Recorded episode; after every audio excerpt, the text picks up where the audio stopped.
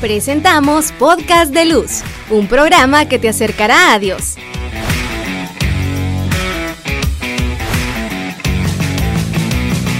Segunda temporada. Hola queridos hermanos, buenas noches una vez más. Estamos acá eh, para poder juntos en este podcast de luz, un nuevo episodio que podamos nosotros seguir iluminándonos a través de la palabra, a través de compartir temas que son muy necesarios e indispensables para también nosotros en algún momento podamos vivir eh, alguna situación o estemos viviendo.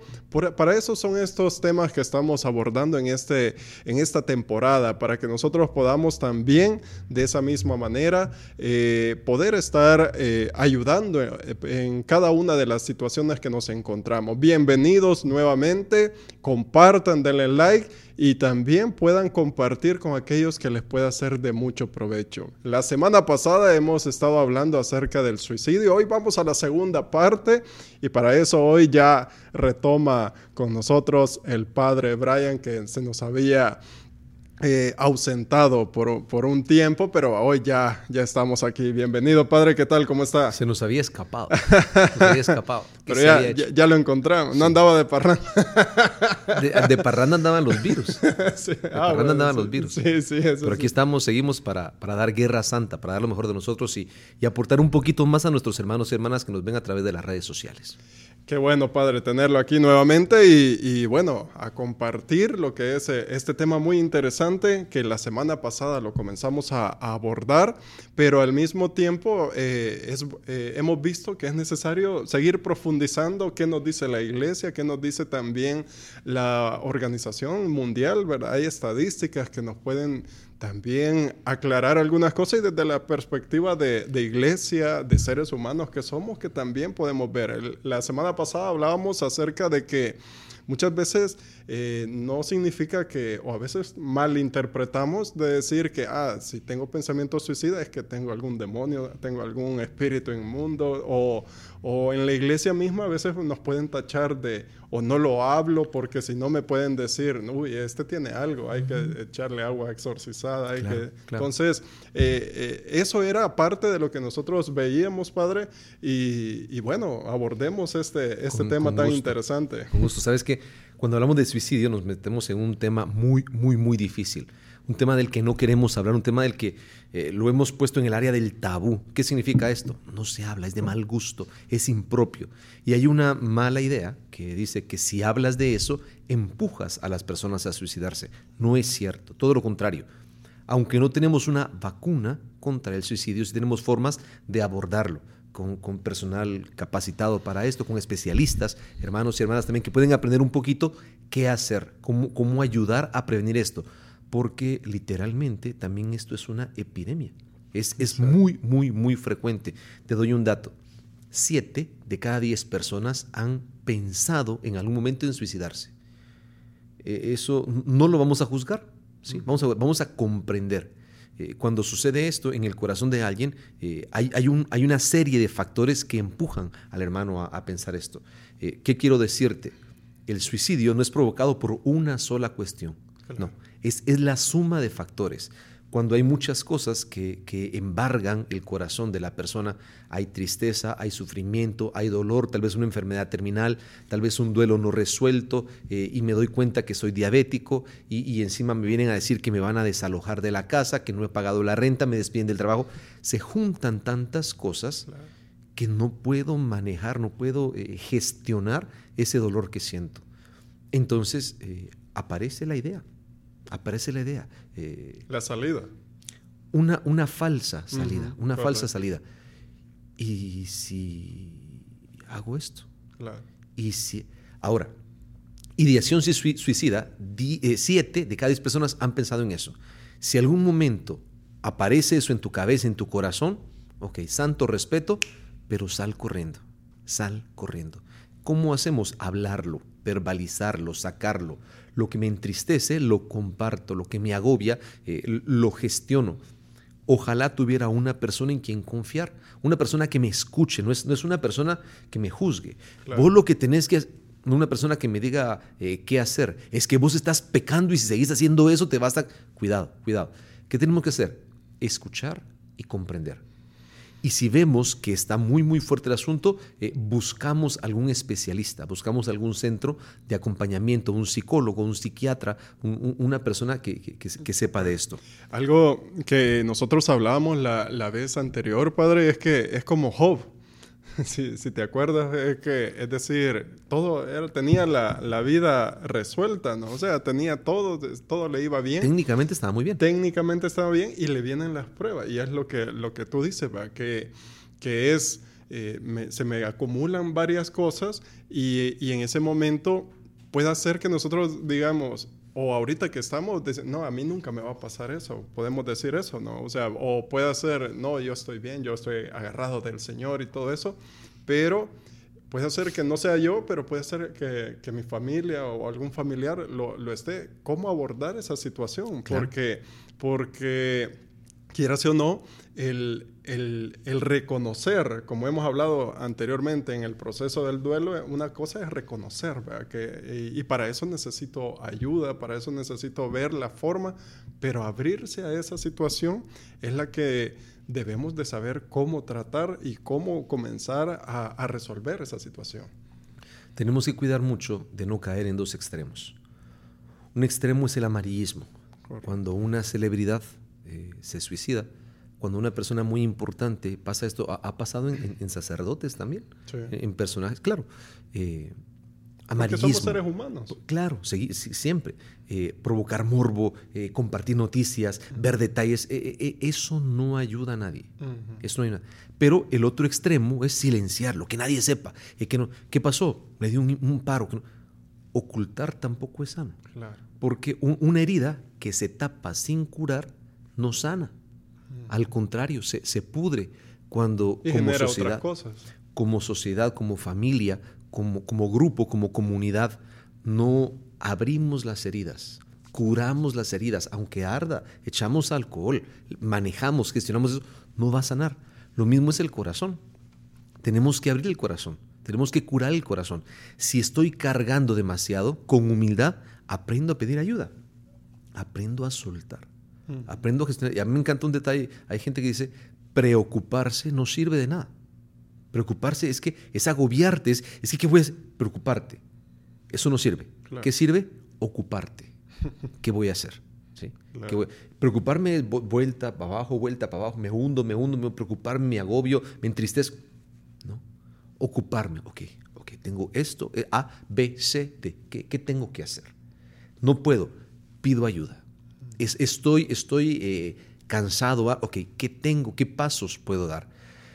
Porque ahí sí, el tentador nos puede obnubilar, nos puede enseguecer, eh, nos puede cegar, perdón, nos puede, o sea, ya no hay salida, ya no puedes hacer nada.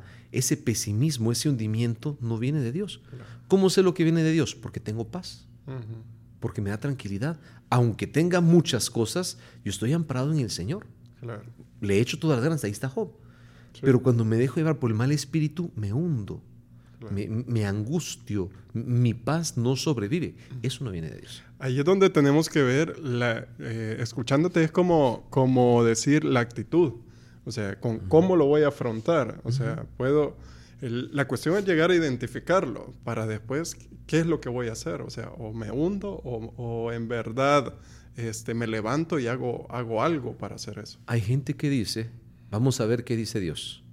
Ah, y suena lindo, pero a Dios no le toca la responsabilidad que me toca a mí. Exacto. Yo tengo que gestionar mi vida. Le pido ayuda al Señor, a Dios rogando y con el más yo me pongo las pilas. Le pido al Señor, pero ahí yo tengo que trabajar, tengo que ponerme las pilas en esto. Claro. Y, para continuar con esto, es bueno que clarifiquemos tres eh, conceptos. Primero, las ideas suicidas. Son conductas imaginarias. Pasa por nuestra cabeza aunque, aunque haya este pensamiento, no tengo la intención de cometerlo. Eh, se fue mi mujer, eh, me abandonó por otro, eh, mi matrimonio colapsa, mis hijos no quieren verme, me despiden del trabajo. Es que ya no quiero vivir. Ya no quiero vivir. Es que ya no tengo. Es, es una ideación, es un pensamiento. Atentos. Sentir no es pecado consentir es pecado. Si alguien me choque el carro, yo tengo ganas de bajarme y pegarle un... Sentirlo no es pecado. Ahora, consentirlo y hacer, e, eso es pecado, para que tengamos eh, eh, distancia con eso. Segundo, conducta suicida. Aquí sí hay, ah, esto es diferencia, aquí hay una intención, la intención de quitarse la vida, correcto. Y hay tres líneas. Primero, el suicidio consumado, cuando la persona logra quitarse la vida. Eh, fíjate que esto es interesante, porque las mujeres suelen intentarlo eh, más frecuentemente, pero lo logran más los varones, porque suelen usar métodos más violentos. Esto, esto, es, esto es, difícil. Segundo, tentativa de suicidio. Eh, lo intentan, pero no lo logran. toma pastillas, pero le encuentran, va, se dan cuenta y le, es una tentativa. Y tercero, el para suicidio. son conductas autolesivas, pero no son mortales. Me hago daño, me hago daño, me, hiero, pero eh, no, no se busca cierto eh, cambio. De, hubo una temporada en que los, los muchachos se, se, lesionaban, ¿verdad? Para son, son conductas eh, para suicidas. Y también hay conductas de riesgo. Aunque no estoy buscando, no estoy buscando morir, pero sé que estoy arriesgando la vida estoy triste, estoy esto, me di cuenta en esto en ese momento y agarro el carro y en una carretera le doy a 160 kilómetros por hora y no me importa si me traes... ¿Por qué es bueno distinguir esto? Para que pueda comprenderme. Si yo comprendo, comprendo a alguien, se me prende la luz de emergencia, SOS. Hay algo que hacer, tenemos que gestionar algo. Busco ayuda. Eso es claro. Eh, escuchando estas partes, estos, estos conceptos que son interesantes, es como cuando nosotros tenemos en, nuestro historial de navegación, por decir así, o sea, yo puedo ver la semana pasada cómo me sentía, hace un mes cómo me sentía, o sea, puedo ir viendo eh, mis ideas, mis conductas, mis formas de... Entonces ahí es donde creo que una clave es saber identificarse uno cómo está, ¿verdad? O sea, así como cuando uno aumenta peso. La forma es la, la ropa, ¿no? Que ya Un botonazo. un botonazo. Entonces, yo creo que aquí es, como decías, padre, es algo silencioso porque no hay como un examen ¿Sabes, ABC. ¿Sabes qué sí se le llama en Europa? Al, suicidio, la, la, epidemia silenciosa. Ok. No, y, y, y, hoy, hoy en día, yo por ejemplo veía eh, que hay países que hasta pagan por un abrazo, por ejemplo. O sea, ¿eso qué significa? Que hay gente que se siente sola y, y hay, son negocios que les va muy bien. Entonces, cuando alguien se siente solo, y hemos hablado de depresión, de ira, de ansiedades en los episodios anteriores, pero venimos, eh, alguien que se quiere suicidar es alguien que se siente solo, que a lo mejor no, no es escuchado o no siente que vale la pena para nadie, que si su ausencia o no. Eh, puede pasar desapercibida, ¿no? O sea, es alguien difícil, ¿no? ¿Quién, ¿quién es una persona que desea quitarse la vida? Primero, no es un enemigo a vencer. No tiene una enfermedad contagiosa que se me va a pegar, no. Es un hermano que está sufriendo tanto, tiene tanto peso en su cabeza, en su espalda, en su corazón, que algo malo, como quitarse la vida, quitarse la vida, lo ve como bueno. es como una salida que está viendo. Eh, antes la, se repetía, mucha gente decía que el que se suicida va al infierno. Y esto sigue pesando el día de hoy. Ahora te comparto una idea. Pero ahora más bien decimos que el que se suicida viene de un infierno. Es tanto lo que ha cargado, tanto lo que ha cargado. Y me encanta la posición de la iglesia, porque nosotros seguimos siendo hermanos, no juzgamos. No señalamos, no condenamos. ¿Qué hacemos? Acompañamos. ¿Qué hacemos? Trabajamos para que esto no suceda. ¿Qué hacemos? Apoyamos. ¿Qué hacemos? Nos hermanamos. ¿Qué hacemos? Amamos. Mm. Esto, esto es ideal. Ahora, eh, eh, aquí también eh, la libertad de la persona es... ¿Cuándo hay que intervenir? Cuando la persona no tiene control de sí. No hay que esperar a llegar al límite para, para, pedir ayuda. Si yo veo que esto está pasando, llamo, llamo, pero a, a los encargados públicos, a los funcionarios para, para, hacer esto, para que se maneje la situación. Sí. No, eh, es bien interesante esa parte porque, quieras o no, tenemos que, que llegar a, a, un momento de, de, acompañar al mismo tiempo, pues, o sea, porque, pero ahí es donde, cómo tenemos que llegar, porque obviamente a veces hablábamos de que hay familias que no se hablan o, o, a quién acudir, decíamos adolescentes y todo eso. Y algo interesante es, eh, es ese dato que decías, de 7 de cada 10, o sea... Han tenido una ideación. Ideación. Sí. Y, no, cuando, cuando venga una idea así, salir corriendo. No la alimento. Es que lo que yo alimente en mi corazón va a crecer. Claro. Si yo alimento el deseo de quitarme la vida, eso va a crecer. Pero si yo le pongo límite, tú no vas a pasar, eso no, no va a estar en mi corazón. Ahora, cuando yo reconozco que una persona tiene esto, no podemos dejarlo solo. No puede estar solo. Es una persona que no tiene eh, humanamente consistencia, digámoslo así, eh, para, para, necesita ayuda, necesita apoyo. No podemos dejarle solo.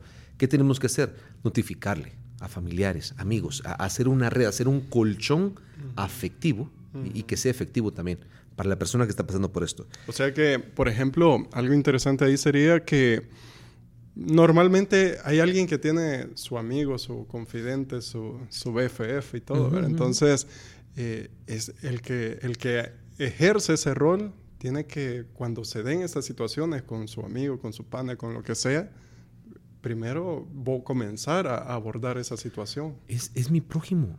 Está tirado en el camino, no son, no son ladrones los que lo asaltan, son emociones, son tristezas, es depresión, es angustia. ¿Qué voy a hacer? ¿Doy un rodeo y voy de largo?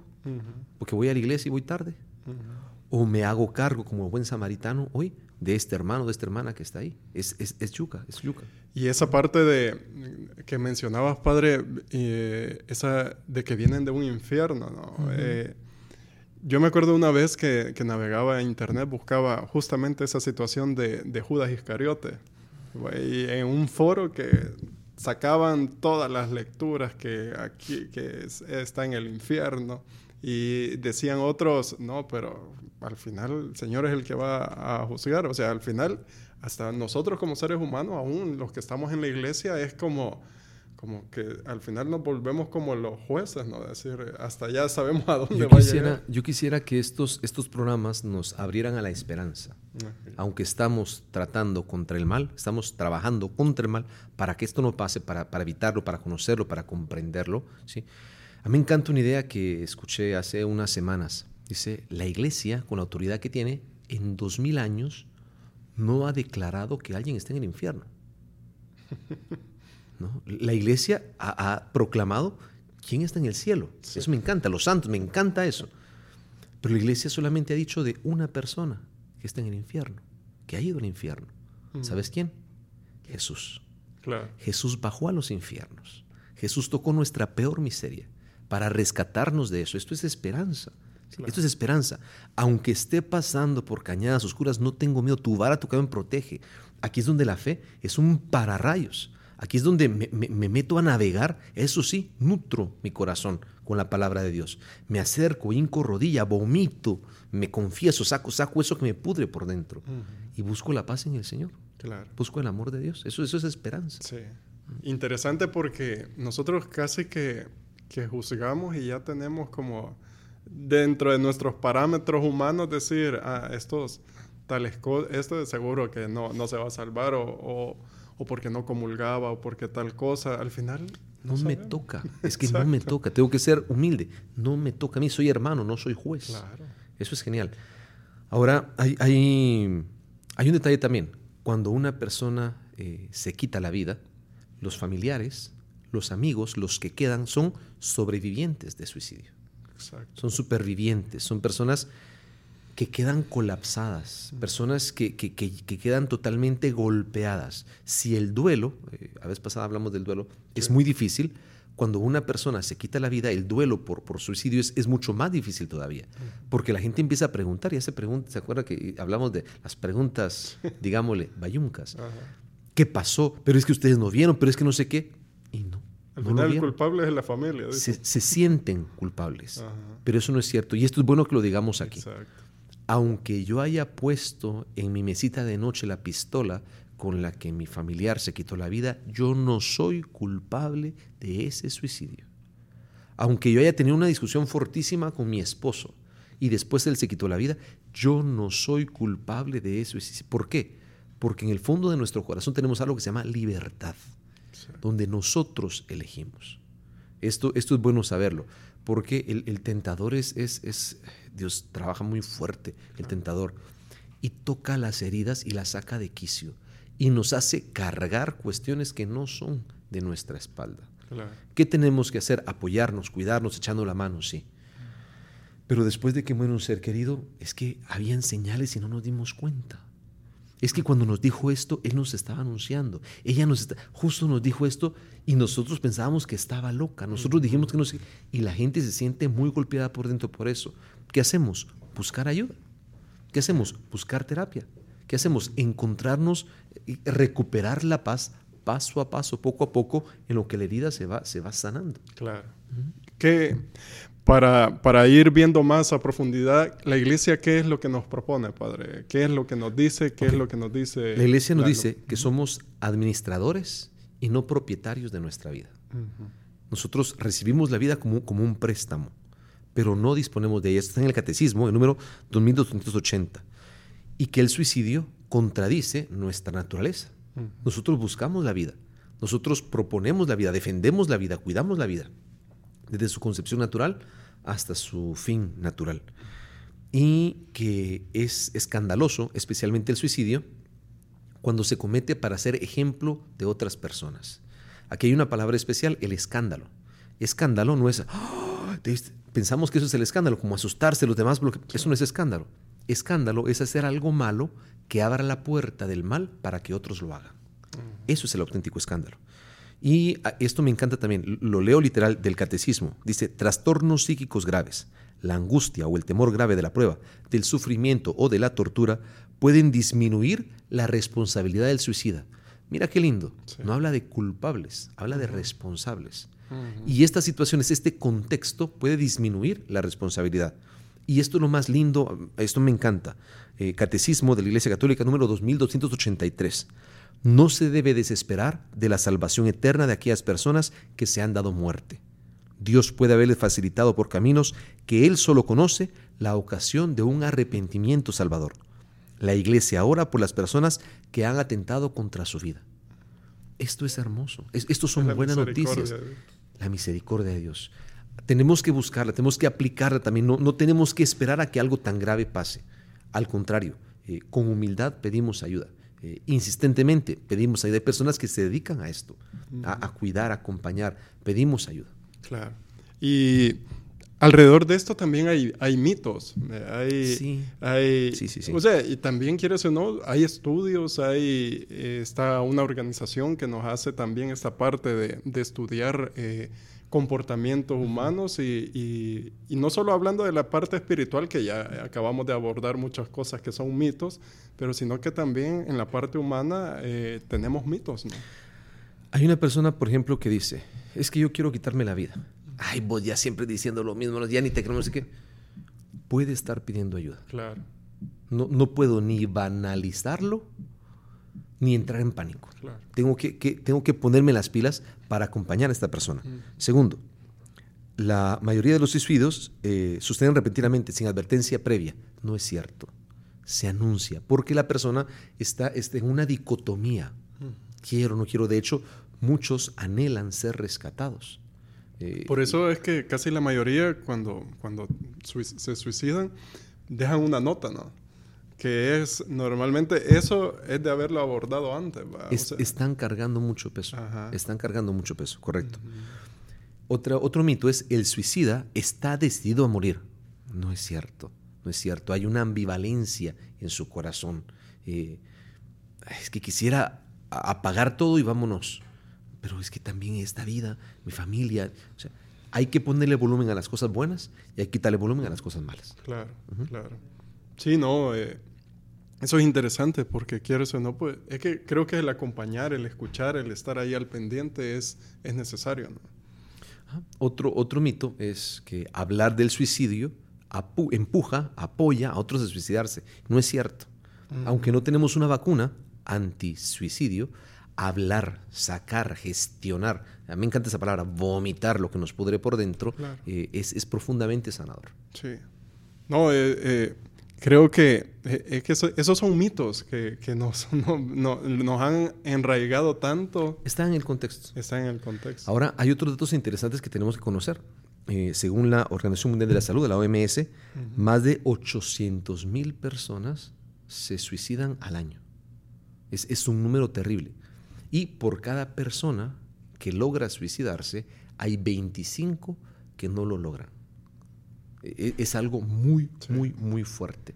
Por eso se le llama epidemia silenciosa, porque es muy fuerte, es muy común, pero no nos estamos dando cuenta ni estamos dando recursos para, para que esto se, maneje socialmente.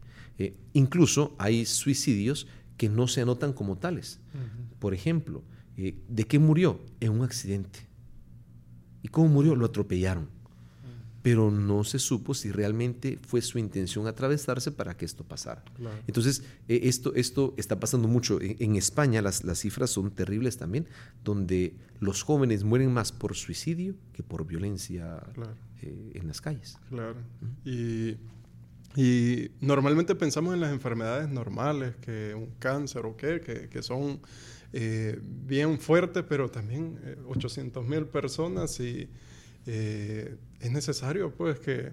Ahora, para ir finalizando, padre, en concreto, eh, que, por ejemplo, aquí en nuestro país, no hay una pastoral tan así como específica ah, para los que se tienen esos pensamientos. Pero, y sería un estigma terrible también. Exacto, correcto. Entonces, eh, quizás un, un, primer paso podría ser la consejería. El primer paso es escuchar. Claro. El primer paso es saber que puedo acercarme a la iglesia y tengo una persona que me va a atender. Tengo un hermano, tengo una hermana, tengo un acompañante que me va a poner interés. Eh, uno de nuestros profesores decía, si usted, eh, usted le da su número a la persona que tiene este, este riesgo, esta situación, y si esa persona le llama en misa, deje la misa. Es la única razón por la que usted puede... Ahí importa esa vida. Si, si la palabra que usted.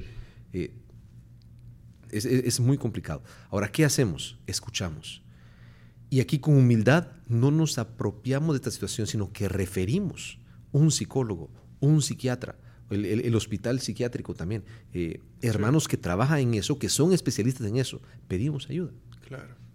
No, eh, creo que es, es necesario que, Por eso hemos querido abordar estos temas, ¿no? Ya, eh, obviamente ya el tiempo y lo hemos tratado de hacer en dos partes, ¿no? Y es interesante que cada uno pueda eh, ver el de la semana anterior para ver la parte 1 y esto que hemos tratado. Todo esto, eh, como decíamos al inicio de este programa, es para, para que nosotros podamos conocer más y quitar ciertos tabúes, quitar ciertas cosas, mitos que también tenemos. Para finalizar, padre, ¿algún, algún conclusión de, de lo que hemos hablado? Si estamos pasando por la senda del dolor, si a nuestro corazón toca el sufrimiento, la tristeza, la angustia, eh, primero, conectarme con Dios y desconectarme de aquello que me hunde.